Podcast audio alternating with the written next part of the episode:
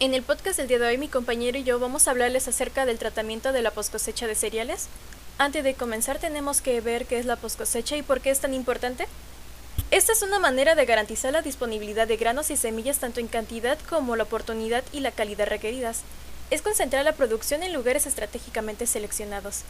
La poscosecha se refiere al manejo adecuado para la conservación de diversos productos agrícolas, con el fin de determinar la calidad y su posterior comercialización o consumo. Los objetivos de la poscosecha son los siguientes. Mantener la integridad física y calidad de los productos y preservar los productos por más tiempos prolongados para evitar que se dañe su calidad nutritiva y su valor comercial. Un buen manejo del sistema de poscosecha incluye la realización de prácticas de acondicionamiento del producto, como secado, limpieza, selección, clasificación, almacenamiento y control de plagas, las cuales se efectúan a partir del momento de su recolección en el campo hasta su comercialización.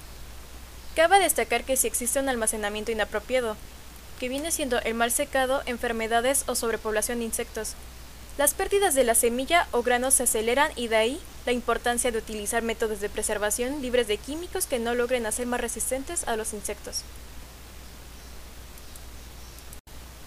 Actualmente se estima que en la pequeña agricultura se merma la producción entre 10 y 40% por el mal manejo de post cosecha y inadecuadas prácticas de secado y limpieza de grano. Una alternativa para reducir estas cifras es el empleo de las tecnologías herméticas como el silo metálico, la bolsa plástica, el tambo plástico o las lonas flexibles son ejemplos de las tecnologías eficientes, siempre y cuando se utilizan de forma adecuada. El sistema de cosecha viene dividido por diferentes etapas. La primera etapa es la cosecha, ahí está el manejo. La segunda etapa es el trillado. La tercera etapa es el secado, ahí está conformado el transporte y la distribución.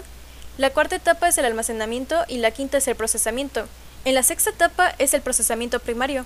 Ahí lo conforma la limpieza, la clasificación, el descascarado, el pilado, el quebrantado, el acondicionamiento, el temperado, el desenvainado, el secado, el tamizado, el escaldado y la molienda. En la séptima etapa es el procesamiento secundario. Ahí es el mezclado, la cocción, el freído, el moldeado, el cortado y la extrusión. En la octava etapa es la evaluación de los productos, donde se mide el control de la calidad y recetas estándar. En la novena etapa es el empacado. Ahí se hace el, ahí se hace el pesado y lo que viene siendo el etiquetado y sellado. En la décima etapa es la comercialización, donde se mide lo que vino siendo de ventas, la distribución y la publicidad. En la onceava etapa es la utilización y elaboración de recetas, alimentos tradicionales y nuevos alimentos. En la doceava es la preferencia del consumidor, donde evalúa los productos y es su propia educación.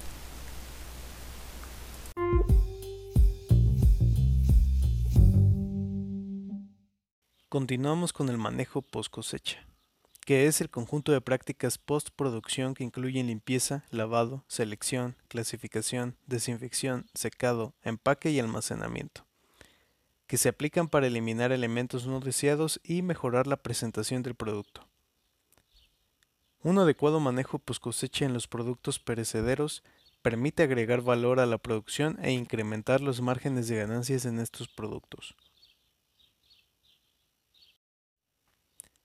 Las prácticas post cosecha están directamente relacionadas con el manejo y control de variables, como el control de temperatura, ya que es la principal y más efectiva herramienta para extender la vida útil y mejorar la calidad de un producto de origen agropecuario. Su aplicación puede darse tanto por medio del calentamiento como del enfriamiento. Por otro lado, el control de la humedad relativa exige uso de aspersores, control de temperaturas de evaporadores en cámaras de frío o furgores refrigerados, uso de recubrimientos, humidificación de pisos y control del movimiento del aire en enfriadores, cámaras y transportes. Continuando con la parte del empaque, el principal objetivo de este es proteger al producto del medio y reducir el contacto con elementos nocivos. Los empaques pueden tener uno o más de los siguientes atributos preservar a los productos de gases como el CO2, el O2 y el etileno, proteger de la luz y la temperatura y prevenir los daños físicos y la compresión. Finalmente, vamos a ver a los tratamientos suplementarios. Estos pueden ser químicos, como la fumigación, aerosoles, polvos micronizados, o físicos, como la irradiación, agua y ceras. Dependiendo del producto, se podrán aplicar algunos gases como el etileno, que se utiliza para promover la maduración en alguna etapa del proceso. En otros casos, será necesario absorber este gas.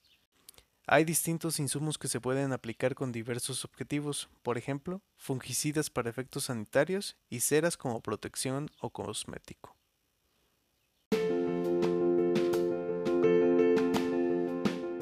Finalmente, podemos llegar a la conclusión de que la poscosecha se hace con el fin de determinar la calidad que tendrá un producto, en este caso en base a los cereales, en donde se mantendrá la integridad física y la calidad de los productos, teniendo siempre un manejo adecuado.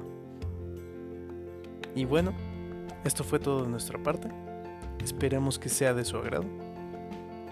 Nos despedimos. Gracias por escuchar.